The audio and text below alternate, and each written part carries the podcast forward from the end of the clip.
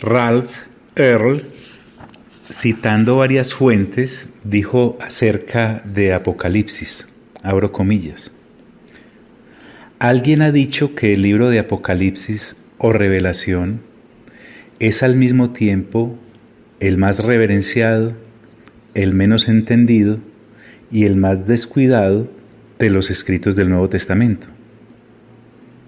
Citando a otra fuente, dice, se ha dicho de él, del libro de Apocalipsis, que es el escrito cristiano del cual más se ha usado.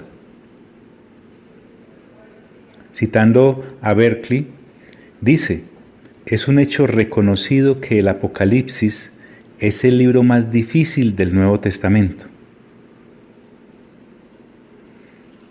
Bueno, eso es lo que las personas estudiosas, sapientes, que han investigado, dicen acerca de este libro. Sin embargo, ya que nosotros no somos personas estudiosas o grandes teólogos, simplemente vamos a ingresar al libro de Apocalipsis de la mano del Espíritu Santo y lo vamos a leer juntos. Obviamente, no bastará con que lo leamos una vez, ni dos, ni tres. Te sugeriría respetuosamente no que me imites, sino que por lo menos hagas, hagas algo parecido a lo que el Espíritu Santo me ha indicado durante estos últimos años. Y es leer o escuchar en la medida de lo posible el libro de Apocalipsis una vez diaria. De manera que entres a esos 22 capítulos confiadamente de la mano del Señor y no lleno de temor o en el otro extremo confianzudamente pensando que puedes entenderlo en su totalidad o por el contrario perderte y jamás llegarlo a comprender. Iniciemos esta lectura juntos. Y nuevamente te digo, la lectura juiciosa de este precioso libro te ayudará a sintonizarte, a ubicarte en el tiempo de Dios, en el tiempo de Dios para la humanidad. Apocalipsis es el libro que nos cuenta cómo terminan las cosas. El versículo 1 dice, la revelación de Jesucristo. Es que Apocalipsis significa eso, revelación, algo que se descubre. No significa confusión, no significa nos perdimos, no significa ay, no lo puedo entender, no significa miren cómo Dios nos complicó las cosas. Apocalipsis significa revelación y eso es lo que Dios quiere que entendamos. Ya lo había hablado en Amós, en el capítulo 3, versículo 7 en el Antiguo Testamento, cuando dice, porque nada hará Dios sin que revele su secreto a sus siervos los profetas.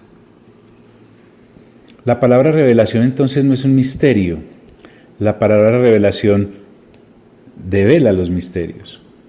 La palabra revelación no nos confunde, por el contrario, nos habla de las cosas de Dios. Es decir, se llama revelación porque nos abre los misterios divinos, porque el Señor Jesucristo prometió a sus discípulos que le explicaría todas las cosas. Además me dice que es la revelación de Jesucristo, porque es el Señor el que la entrega, es el Señor el que la da, es el Señor el que la regala, es el Señor el que nos la dona para que podamos nosotros avanzar confiadamente en nuestro peregrinar temporal en el cristianismo, sin importar la época en la que nos haya tocado nacer, ni el lugar en donde nos haya tocado vivir, ni la sociedad en donde hayamos sido establecidos. nos obliga entonces a mirar hacia Jesucristo y poner los ojos en Él, que al fin y al cabo, como dice la misma escritura, es el autor y consumador de la fe. La revelación de Jesucristo. Cuando quiero hacer un paréntesis, te digo que el Espíritu Santo me ha dado la indicación a mí, yo no sé cómo te la diga a ti, de leer o de escuchar por lo menos el libro de Apocalipsis una vez diaria. No es para sonar pretencioso.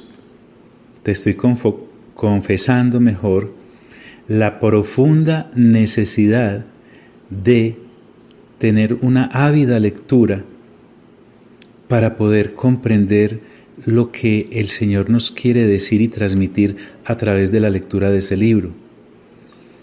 Entonces, si tú sientes y experimentas esa necesidad profunda de entender las cosas de Dios, guiado por el Espíritu Santo, guiada por el Espíritu Santo, eh, te sugiero respetuosamente que apartes de tu día, de las 24 horas diarias que el Señor te ha regalado y te regalará hasta el momento en que te llame a su presencia, unos minutos, unos minutos diarios.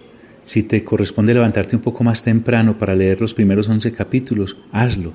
Si te corresponde levantarte un poco eh, eh, más eh, robándole un poco al sueño que exige tu cuerpo, vale la pena. Y si tienes que acostarte más tarde para leer los 11 capítulos restantes y completar los 22, hazlo, vale la pena. Estoy seguro que tanto tú como me ha ocurrido a mí, he madrugado por cosas que no son eternas y me ha costado tarde por hacer cosas que eternas no son. Entonces, este llamado a la lectura juiciosa en estas cápsulas es para que iniciemos un peregrinar juntos de la mano del Espíritu Santo por este precioso libro y ser sinceros. Cuando lleguemos a una parte que no entendamos, pues listo, no la entendimos. Dios en su misericordia, en la siguiente lectura, en la lectura número 2, en la número 200, en la número 500, no sé cuántos días nos quedan a cada uno para estar todavía en este cuerpo que a propósito también lo tenemos que entregar. Entonces, cada vez la familiaridad con el libro que ha escrito el Espíritu Santo para testimonio de las cosas del Señor Jesucristo, nos será supremamente útil. Cuando estés allí en el metro o en tu vehículo o esperando que te atiendan en una cita médica o con la boca abierta en odontología mientras eh, te hacen tus tratamientos.